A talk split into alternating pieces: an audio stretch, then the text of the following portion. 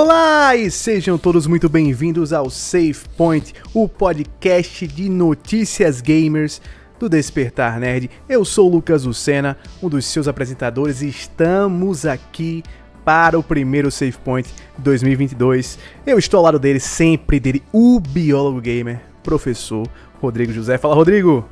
Fala, Lucas, tudo bom? Bom dia, boa tarde, boa noite para quem tá assistindo ou tá escutando a gente. E estamos em 2022 que vai ser, Lucas, o ano dessa nova geração. Isso aí eu já posso confirmar, vai ser o ano dessa nova geração. Então já veio a primeira notícia. A primeira notícia do ano já é que o ano é o ano da nova geração. Professor Rodrigo José, eu passei por um processo cirúrgico no, no meu dia 31, né? Nós estamos atrasados aqui porque eu ainda estou em recuperação aqui, ainda estou com os meus pontos, mas eu sou guerreiro e estou aqui ao vivo para fazermos essa live. Mas eu queria saber o seguinte: eu passei o, o ano novo cirurgiado e você passou jogando o que, professor? Vamos lá, cara, Lucas, nesse, nessa virada de ano eu viajei, né? Então tive, não tive tanto tempo para jogar. Não levei meu Switch, tá, galera, para jogar. Quis realmente dar um tempo nos jogos. Mas, ó, pra, eh, eu tô finalizando agora o Patrulha Canina com meu filho. Aí, Inclusive, é uma das coisas que eu vou falar com do Game Pass.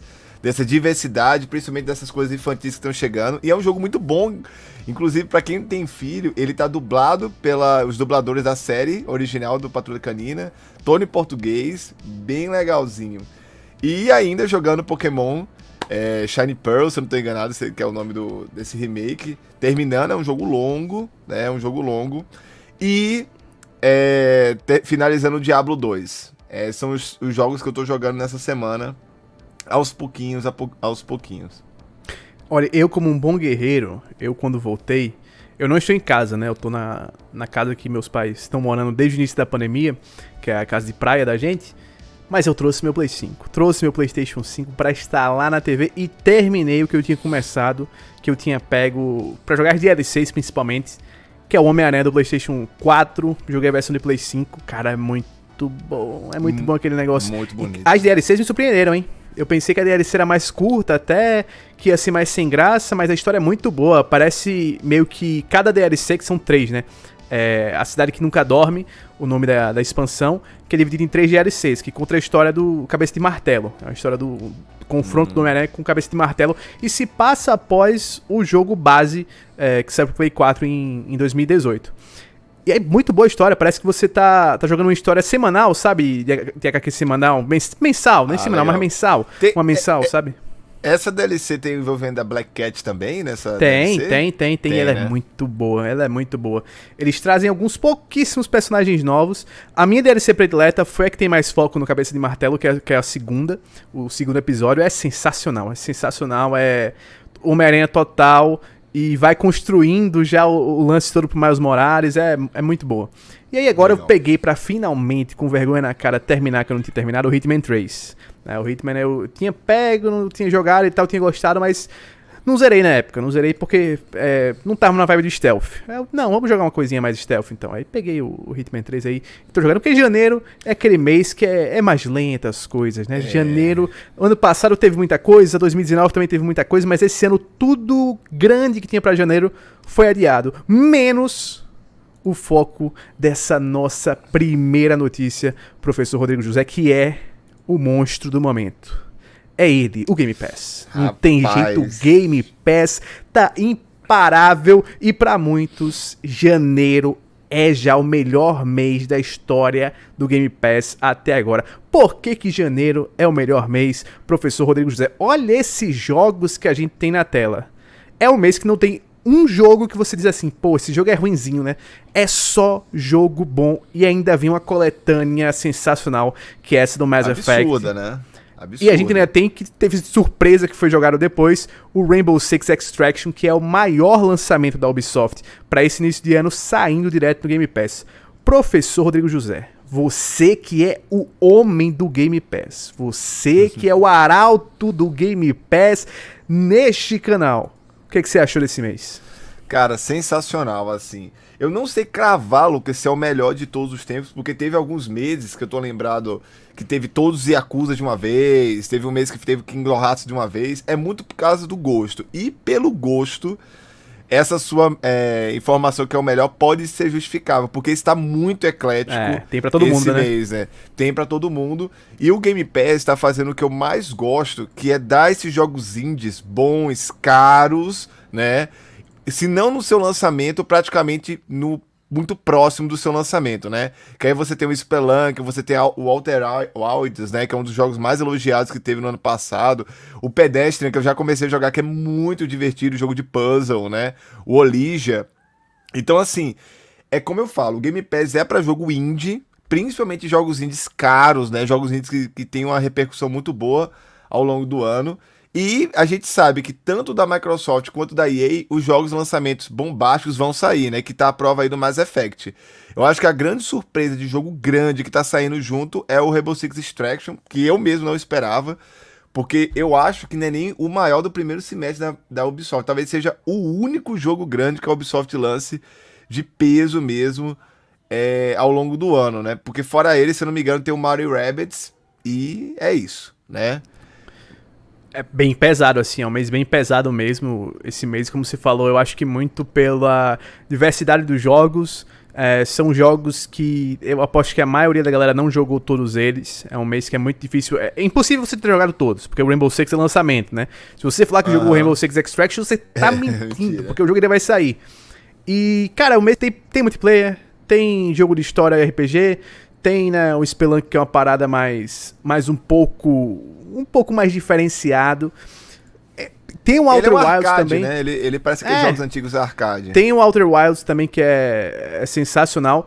Mas o nosso amigo aqui, Rodrigo Math, falou que para ele é o famoso mês fraco. Professor Rodrigo Jeff, você concorda que é o mês fraco? Não, eu, eu gostei do Game Pass, assim. Um abraço até pro Rodrigo. Segunda-feira tamo aí, Rodrigo de volta. Mas eu gostei bastante, assim, e eu acho que é bem diversificado. Faltou tava faltando um jogo de ação e com Rainbow Six eles colocaram, né? Sim. Um jogo e de é um ação, né? de tiro e tal, um lançamento, assim. Agora, o que eu fiquei mais feliz foi o Mass Effect, porque é um jogo de mais de, sei lá, Lucas, 150 horas, se juntar os tempos, é não, mais de 200. E é uma, é uma e... coletânea que foi bem remasterizada, né? O primeiro jogo... Muito. É um você jogar o, o, original e jogar esse é, é muito diferente. Não, totalmente. E assim, é, os outros jogos indies que estão saindo são jogos que eu compraria. Tipo assim, o Spelunk Sim. é um jogo que eu compraria. É, eu queria muito jogar, joguei demais o primeiro. Acho que você também jogou, né? Pra né, caramba, Lucas, muito bom. Era na Plus na época, né? E, te, e, tem os jogos que eu queria muito testar. Que teve um até que a gente falou num, num save point mais pra trás, que é o The Glunk né? Sim. Que ele está lá, foi lançamento. Eu falei, ah, eu vou testar. Acabei zerando o jogo em dois dias, assim, que eu fiquei tão fascinado. Que é o que tá acontecendo meio com The Pedestrian. Que, Lucas, que jogo bonito e com puzzles legais, assim. Você é joga hora, né, tudo... né, The Pedestrian. Parece o jogo do Porta dos Fundos, né? Que é um bonequinho meio xiao-xiao, assim. Ele é e bem sabe, legal. Sabe outra parada legal, Rodrigo, desse, desse mês? É porque é um mês, se você olhar, sai praticamente tudo para console e PC também. Não era aqueles meses que é. console recebe algum exclusivo, que PC recebe algum exclusivo, não é tudo saindo para console e PC, então quem assina o Game Pass Ultimate tem jogo em todas as plataformas, né? Não, e assim, o terceiro mês, Lucas, que eu também não esperava que estão dando um jogo multiplayer robusto, porque você Sim. teve novembro Forza, dezembro Halo, né, que na verdade novembro dezembro Halo, né, que saiu o multiplayer é, dele. Saiu aquele, e saiu agora aquele, você... aquele modo o, o, o multiplayer né, antes meio que em beta, mas já era o produto em final, beta, né? Mas já era o produto final. E agora você tem em janeiro provavelmente o jogo de tiro mais bombado que vai sair em janeiro multiplayer. Se der bom, né? Sim. Se a gente colocando que se o Ubisoft jogo realmente a gente tá com aquela, aquela interrogação no momento. Mas, cara, eu fico muito feliz com o Game Pass por causa desses jogos indies, principalmente. Eu, tudo bem, a gente quer jogo grande, o Max Effect, o Rainbow Six tá aí, mas os jogos indies de qualidade absurda que estão aí me deixaram muito feliz. Sabe uma e... coisa que eu acho que é, é, é um dos motivos pra galera tá falando que é o melhor mês até agora? É porque se você pega janeiro, todos os principais jogos que vão sair em janeiro, ou que saíram no final do ano passado, que ainda né, não, não tinham entrado no serviço, estão aí agora. Com, Sim. Né, é, é um mês que os caras estão investindo realmente em dizer, ó, vamos ver aqui o que é que tem. Então vamos botar lá dentro. Porque é um mês que não tem muita coisa, mas o que tem de coisa saindo vai estar no Game Pass. É basicamente isso. É, porque o grande lançamento de janeiro ele é exclusivo da Nintendo, né? Sim. É o único jogo de grande. Não tem como o cara pegar Pokémon Arceus e botar no Game e Pass. jogar no aí, Game aí é Pass. Demais, né? É demais, é demais. Não cara, mas, mas assim, foi um ótimo mês. Lembrando que eles às vezes atualizam no final do mês, né? Tipo, esse Rainbow Six Sim. não tava no início da semana, esse, esse jogo. E eu espero, espero mesmo que que eles coloquem mais jogos e eles estão investindo pesado em coisa japonesa, né? Então, às vezes, tem algum jogo japonês ao longo do ano que vai estar aí no, no início também, no Game Pass. Sim. Fora Até- o que eles já anunciaram.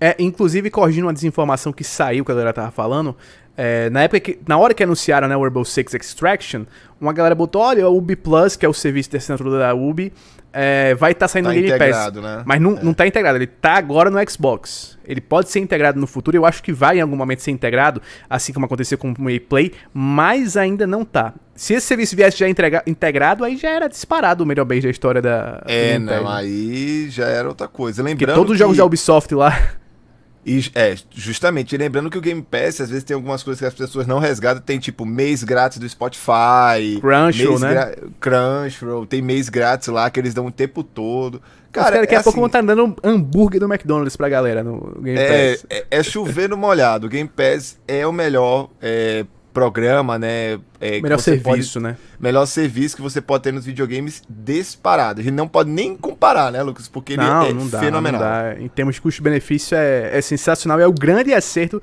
da Microsoft para esse começo de geração.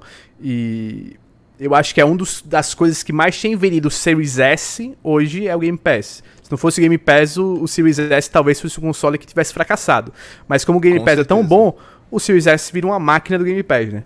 Isso daí é, É, muito da hora. A grande dúvida em referente ao Series S é como ele vai se comportar com os, os lançamentos mais pesados, né? Ele Sim, rodou bem parrudos. o Halo, ele rodou bem o Forza, mas assim, o Forza mesmo é um que é só elogios para a Microsoft, mas o Halo, a, a o grande elogio é que ele rodou a 60 FPS travado, mas a qualidade gráfica cai bastante, né? Sim. Então, a grande questão é como ele vai rodar mais para frente os jogos.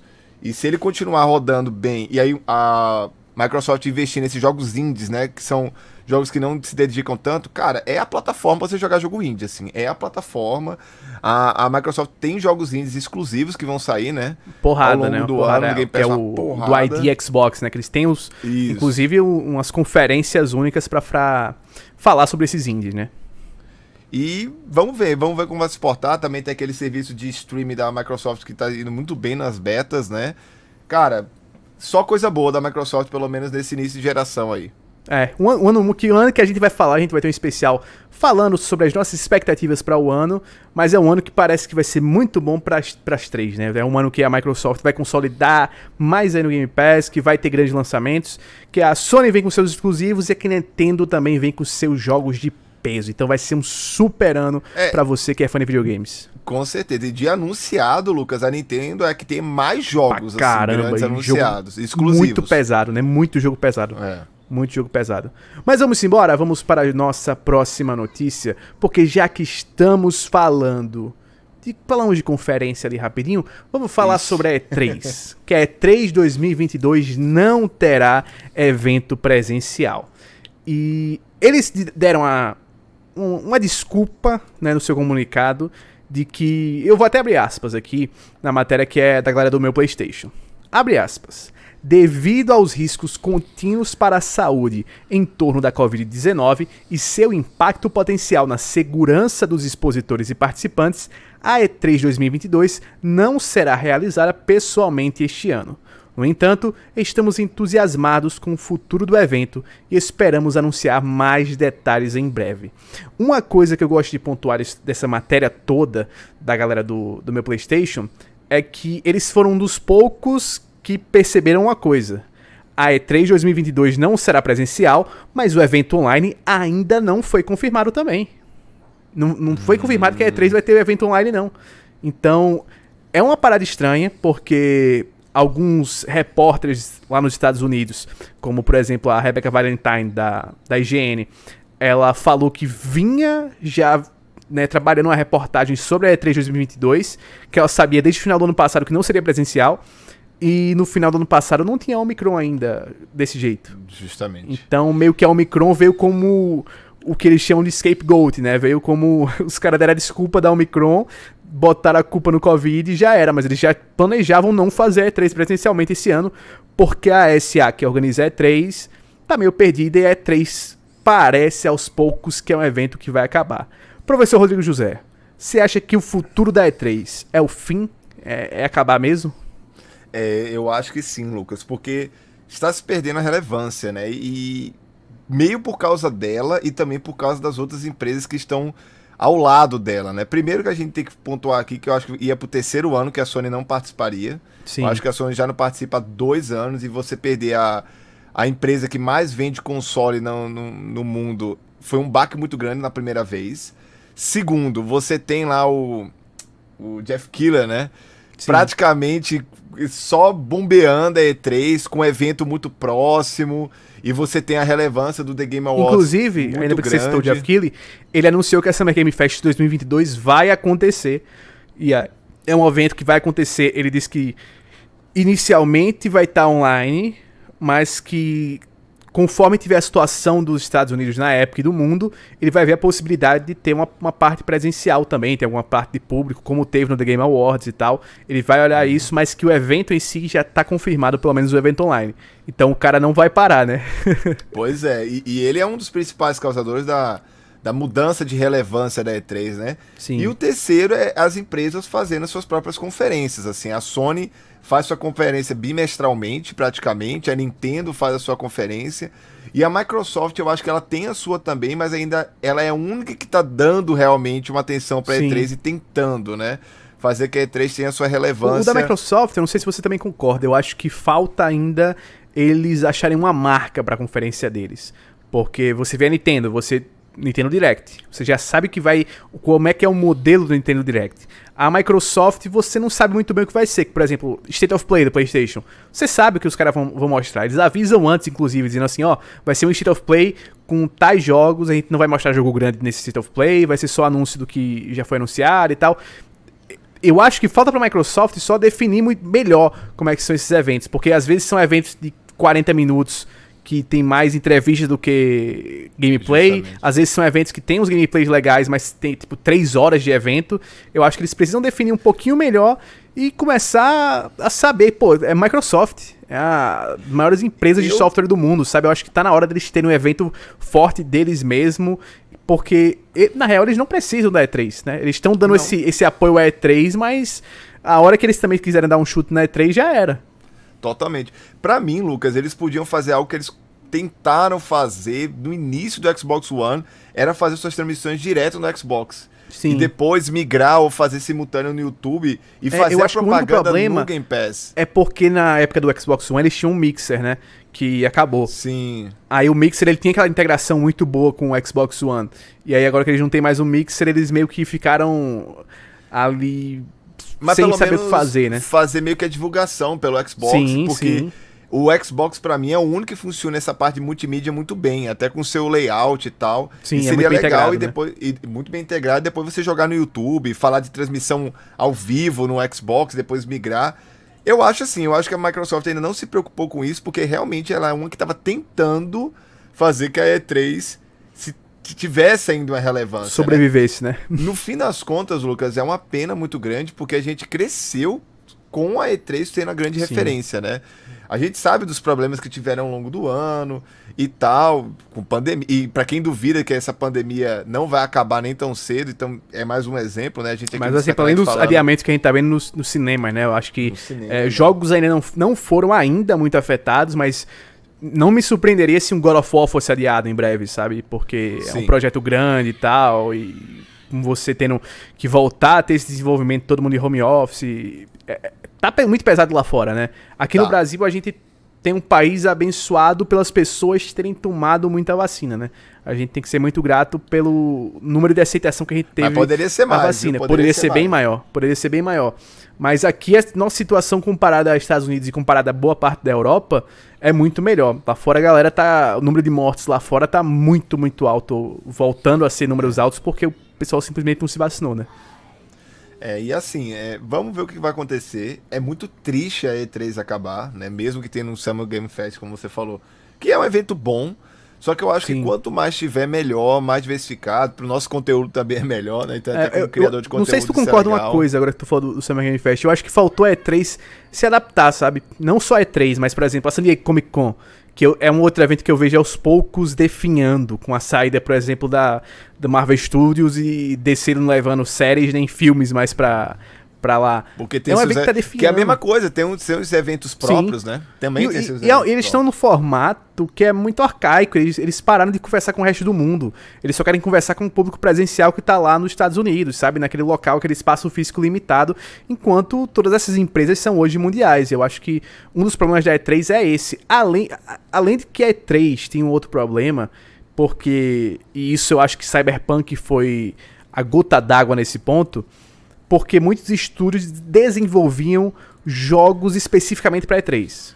Como seria isso? É tipo, Cyberpunk. Tinha um desenvolvimento padrão de Cyberpunk, do jogo que a gente jogou, e tinha um desenvolvimento paralelo, que era uma galera que estava desenvolvendo apenas a demo que a galera da E3 é. ia jogar. E Watch isso Dogs, rola em, né? Há, é, há um tempo atrás também. E isso rola em vários estúdios. E isso além do prejuízo que isso gerava para os estúdios, tinha muita é, venda de jogo que mostravam muitos jogos que não eram o que realmente eram, no fim das contas. E aí tem esse lado problemático da E3. Pra gente aqui no Brasil, no fim das contas, não muda tanta coisa, porque a gente só vive o evento online. Mas pro pessoal que tava lá é, presencialmente, que ia lá testar os jogos e tal, que conseguia conversar com os desenvolvedores, isso vai ser uma perda muito grande, né? Vai ser uma perda bem grande que vai ser sentida principalmente pelos jornalistas e pelo, pela mídia especializada ali. Com Espero certeza. que não morra, né? Espero que não morra a E3, que ela encontre um jeito aí de, de voltar, de ser ressuscitada. Mas vamos, Rodrigo, para nossa próxima notícia, porque nós vamos falar de PlayStation. É hora do anúncio do PlayStation, que foi o PlayStation VR 2, ou PlayStation VR 2. Do nada, os caras anunciaram, ninguém esperava.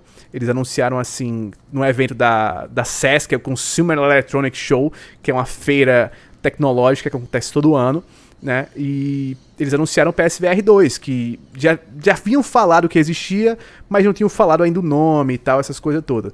O que tu viu inicialmente? Você acha que deu pra hypar ou ainda você tá esperando Cara, eu, eu, mais informações? A notícia que eu mais queria não saiu, que é o valor, né? Porque que até a gente comentou até no grupo do é, enfim, só a gente que a minha preocupação é o valor, porque assim, as características que ele mostraram lá eram as características naturais que a gente imaginaria que teria Sim. de melhoria, né? Em relação ao 4K, né, uma estrutura mais rápida, menos cabo, né?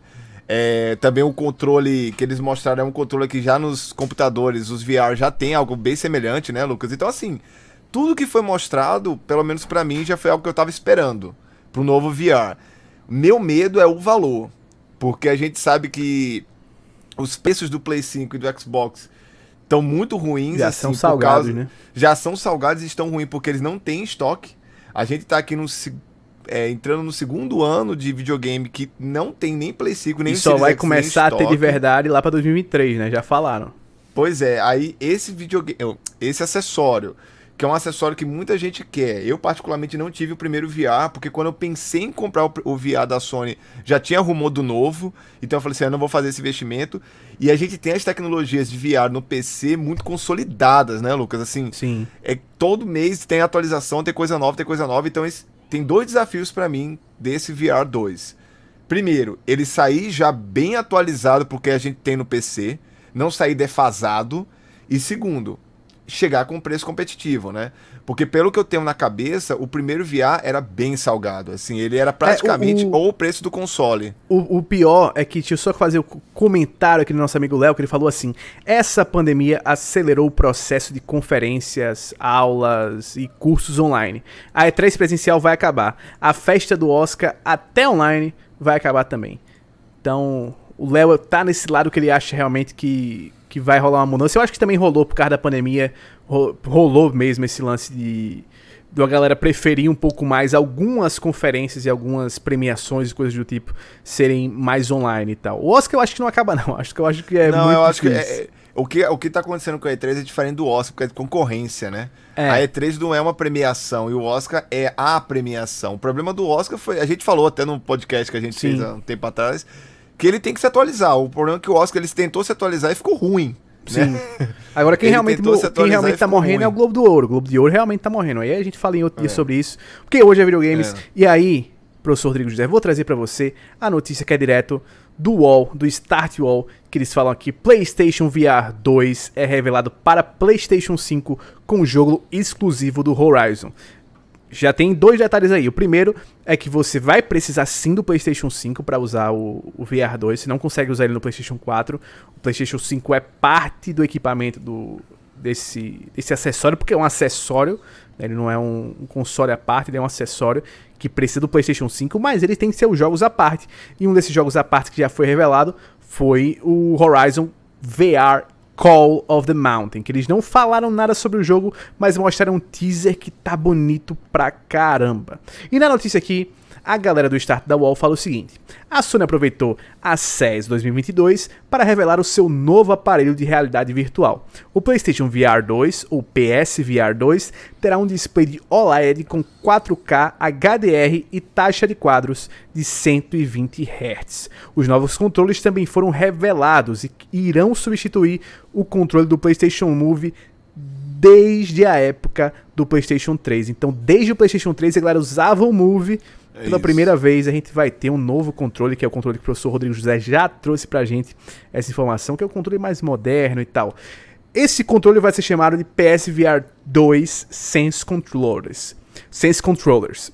Eles terão as mesmas funcionalidades do DualSense, controle do PlayStation 5, com feedback rápido e gatilhos adaptáveis. A conectividade... Mas a imagem do óculos não saiu, né, Lucas? A imagem do não, óculos não saiu, só, só, do controle. A gente só viu e ainda viu o controle meio assim obscuro, não foi a imagem mais tão clara assim do controle. É, a conectividade do PlayStation VR 2 também será mais simples. Segundo a Sony, somente um cabo precisará se conectar ao aparelho do, do PlayStation 5. Isso aqui eu vi uma galera querendo que fosse wireless, mas é muito difícil fazer uma parada dessa wireless. É tanto que os melhores óculos de realidade virtual hoje no mercado têm cabos. Tem poucos cabos, mas tem cabos. É, não tem jeito esse lance dos cabos. Apesar de todas essas informações, poucas imagens foram mostradas do headset e dos controles, assim como nenhuma data de lançamento foi anunciada. O primeiro PlayStation VR foi lançado em 2016 para PlayStation 4 e a Sony considera um super sucesso de vendas, com mais de 5 milhões de unidades até 2019. Cara, eu acho interessante também esse lance do, do VR, de que a Sony considera um sucesso, né? Tem muita gente que achava que ele foi um, um, um flop fracasso, e tal, né? que deu errado. E tu tava falando do preço até.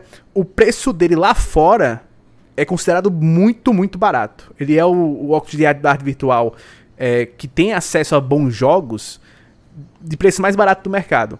E a expectativa é que o 2, o PlayStation VR 2, seja o óculos de realidade virtual em 4K mais barato do mercado também. Isso seria Agora, ótimo, né? o problema é esse, né? É o óculos de realidade virtual em 4K mais barato do mercado.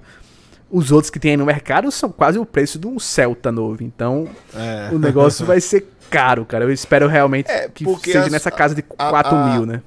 A Sony, quando lança esses acessórios, apesar que ela é péssima em dar assistência aos acessórios, ela abandona mesmo. Ela tenta fazer uma parada que seja algo vendável em grande escala, né? Sim. Não é uma coisa mais elitista, assim. Pelo menos é o que ela tenta lá fora. Aqui já é outra conversa, porque quando traz oficialmente os valores com imposto e tal são diferentes. Mas eu espero que ele seja um pouco diferente do valor do console, né? Eu não me lembro quanto era o preço dele em relação ao console no Play 4, mas que eles sejam de 400 dólares para baixo, né? Sim. Só que como você falou, hoje em dia os, os são muito caros, os de são computador. Além de você ter que ter uma máquina muito potente para rodá-los, eles são tecnologias muito caras que não estão barateando com o tempo, né? Mas é. vamos ver. Vamos ver, vamos, espero que, que saia mais baratinho, né? Pra gente poder sonhar, pelo menos, em comprar. O Léo faz aqui uma pergunta, Rodrigo. Ele pergunta o seguinte: vocês acham que o xCloud e Game Pass vão ter aplicativos direto na TV, igual foi anunciado o GeForce Now? Para as novas OLEDs da LG, eu acho que com o tempo sim eles vão botar. o xCloud é, se, é batata. Se firmando, né? Se firmando, é se consolidando que... no celular e nos videogames como Sim. já está, a tendência é que fique. eu acho, inclusive, que, que, é o objetivo da Microsoft. Eu acho que a Microsoft ela quer que, que isso role, porque para eles é muito bom, né? Você ter um... Na, na verdade... Você ter um, um, um, um serviço desse disponível numa TV é sensacional. Eu acho que a tendência que o Phil Spencer quer com o Game Pass e com todas as estruturas que rodeiam o Game Pass é que se torne alguma coisa extremamente popular como o próprio Windows é, né? Que tipo assim, todo mundo tem acesso diretamente. Sim. Seja pelo celular, pelo videogame de nova geração, pelo videogame mais antigo ou por uma televisão. A tendência da Microsoft eu acho que é sempre isso, ter mais gente jogando, como é a frase popular do Phil Spencer, né? De quanto mais pessoas jogando, melhor. Então, eu acho que a tendência, Leonardo, sim, que, que vá para uma televisão com aplicativos mais recentes. Também acho, também acho. Mas falando de videogames, como nós estamos falando aqui desde o começo, porque esse é o Save Point, o seu podcast de games do Despertar Nerd. O galera do Dying Light 2, que é um jogo que hum. sai num mês complicado, sai num mês difícil, que é o mês de fevereiro, que tá tudo de bom saindo em fevereiro, falou que o jogo para você completar 100%, você vai ter que jogar nada mais, nada menos que 500 horas. Eles postaram essa imagem aqui, ó. 500 horas para completar o jogo e 534 horas para você caminhar de Varsóvia para Madrid. Ou seja, o mapa vai ser gigantesco e o jogo vai ter muita coisa para fazer. A pergunta é, professor Rodrigo José, será que vai ser divertido? Essas 500 horas ou vai ser 500 horas de repetição? Maçantes, né? Porque a gente sabe que alguns jogos têm horas pra caramba, mas ele acaba se tornando maçante. Exemplo, Assassin's Creed Valhalla que você mesmo jogou, né? Você tem horas pra senhora. caramba, mas isso às vezes não é um elogio, né? Cara, eu acho que o grande problema desse jogo, ele é um jogo que eu gosto do primeiro, acho o primeiro bem legal. Só que assim, ninguém vai comentar desse jogo em fevereiro. Infelizmente ele vai ser é, subterrado, assim, porque o Horizon e o jogo mais aguardado do ano, que é o Elden Ring, não vai deixar a gente jogar isso aí. E tanto o Horizon quanto o Elden Ring são jogos muito longos. Não vai ter essa quantidade de horas, imagino eu, mas são jogos muito longos que não vão dar brecha pra galera jogar o Dying Light. Eu acho assim, Lucas, é, esse jogo ainda pode ser adiado, assim. Eu acho que, às vezes, eu não me lembro qual é a data específica de fevereiro que ele tá, mas dependendo chegando mais perto, o Horizon saindo um pouco antes, que eu acho que o Horizon é, é no começo e o Elden Ring no final, se eu não estou enganado. Às vezes eles adiam esse negócio de novo, porque... É, ele sai no dia 4 de fevereiro. É o primeiro dos então dois é- lançamentos é, de fevereiro. Então ele é antes de tudo, ele é antes de tudo. Ele é antes é. de tudo, aí na outra semana é o Sifu, depois do Sifu na terceira semana é o Horizon, e lá pra quarta semana é o Elden Ring. Ou seja, é um jogo por semana em fevereiro. Jogo bom, cara. Jogo bom. O Sifu, a gente já cantou a bola aqui como ele se salva, né? É... PlayStation Plus. Eu, eu salvaria ainda pra PlayStation Plus. Eu, se fosse o Sifu, tava essa hora indo pra Sony falando: Ó, é o seguinte. Nós seremos o seu jogo da Plus de, de fevereiro. Não, não tem outra, cara. Não tem outra, não tem jeito. Tem que ser o jogo da Plus de fevereiro, o Sifu. Tem que ser. Só e que tem um problema. às vezes indo pro Game Pass, né? É, só que tem um problema. Indo pro Game Pass. Tem um problema, tem que, tem, temos que ver a data. Temos que olhar depois o calendário pra, pra ver a data aqui direitinho, porque o Sifu então tem que sair na primeira terça-feira de. Isso. de fevereiro. Se ele sair depois da primeira terça-feira, ou sair antes que da primeira terça-feira. Dia primeiro. Exatamente dia primeiro. Rapaz, deu ruim pro Sifu. Deu ruim pro Sifu. É. é, mas como ele é um jogo que já foi adiado, né, Lucas? Às vezes ele pode ser adiantado, né? Mas não sei. É, é uma... Pois é. é, um... pois é. Ou sai março, não sei. É, ou, ou, é aquele jogo que sai na Plus e os caras dão uma semana depois, sei lá. Vai atrasar dessa vez um, hein? Vai atrasar. Espera é. aí que tem mais umzinho. Pra mim, eu, o Sifu eu esperaria.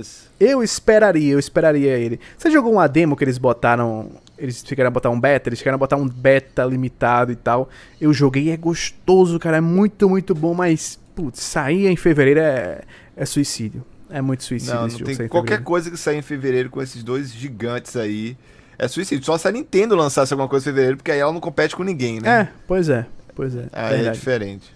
Ainda tem que ver o que ia lançar também, né? Que se, se lança um, um jogo mais ou menos da Nintendo em fevereiro também, eu acho que acaba sendo engolido às vezes pela, pelo hype, a galera acaba não comentando nada, né, do, do jogo. Justamente. Mas, professor Rodrigo José, vamos para nossa última notícia dessa semana, que é sobre Ghost of Tsushima, que superou a marca de 8 milhões de cópias vendidas. A notícia é da galera do Tecmundo, que fala o seguinte: Ghost of Tsushima conseguiu atingir a impressionante marca de 8 milhões de cópias vendidas, somando as vendas originais do game e as vendas da versão Director's Cut, lançada recentemente. A informação foi divulgada pela própria conta oficial do jogo no Twitter.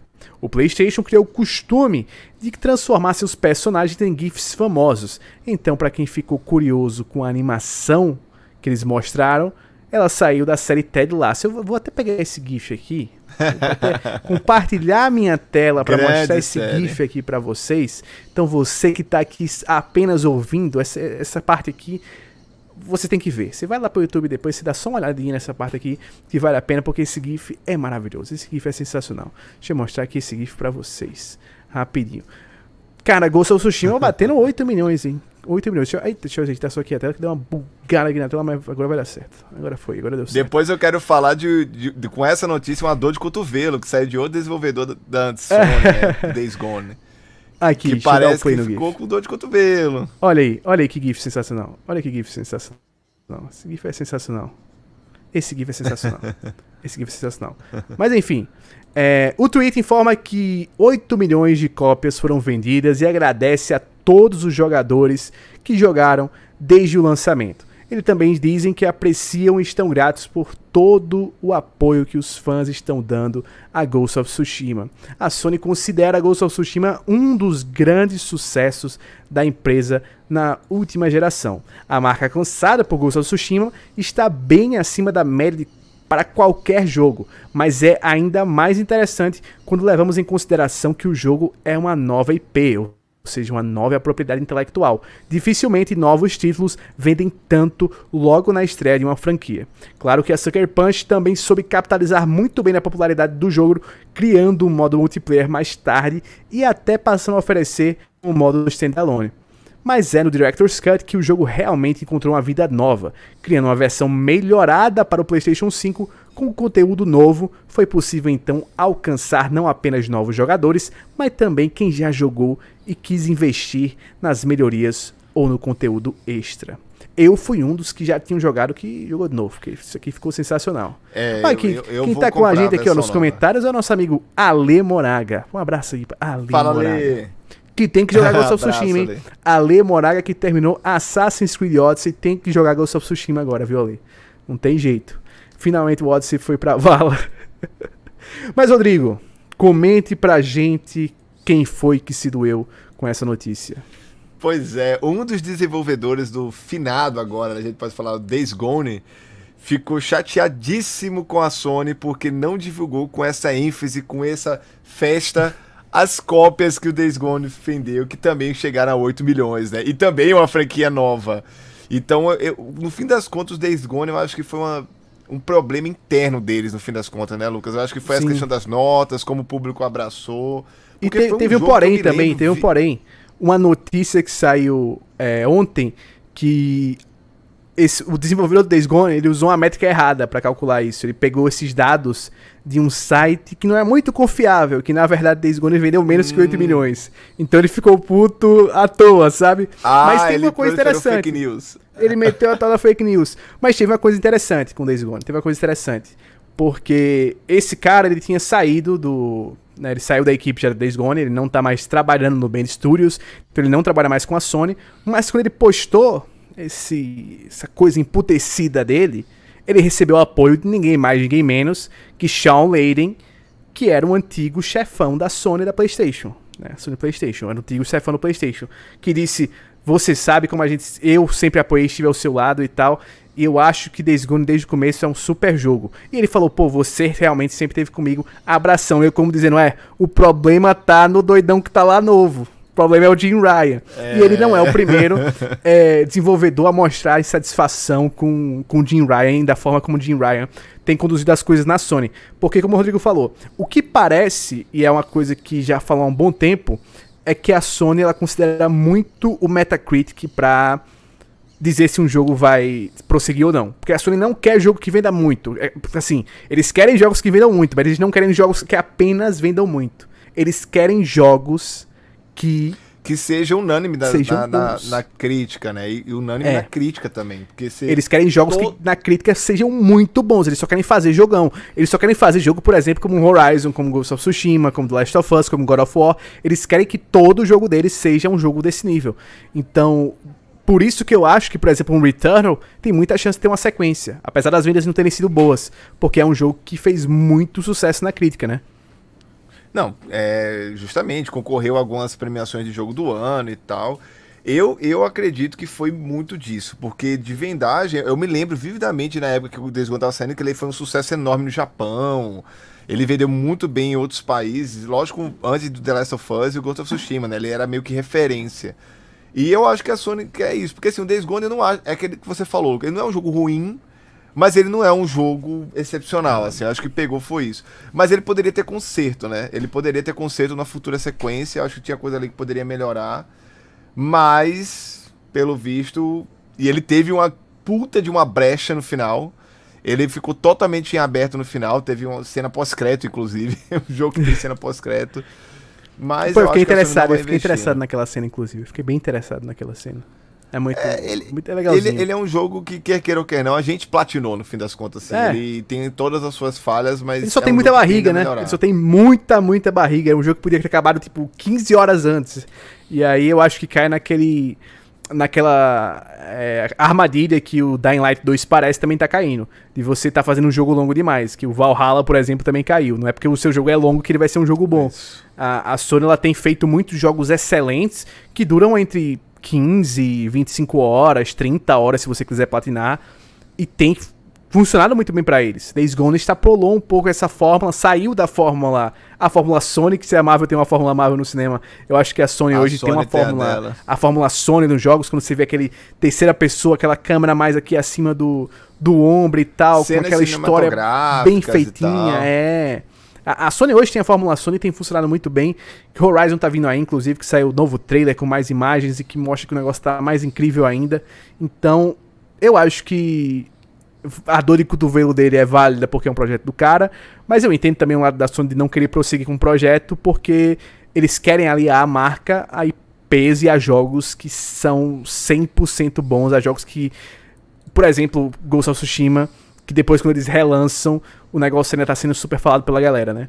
Mas é isso. Professor Rodrigo José, por hoje nós ficamos por aqui, mas essa semana teremos um episódio extra para falarmos especificamente das nossas expectativas para 2022. Quais serão os melhores jogos de 2022? A gente vai começar falando vai do que a gente difícil. achou que seria 2021 a gente começa falando o que a gente achou que seria 2021, se deu bom ou se não deu bom.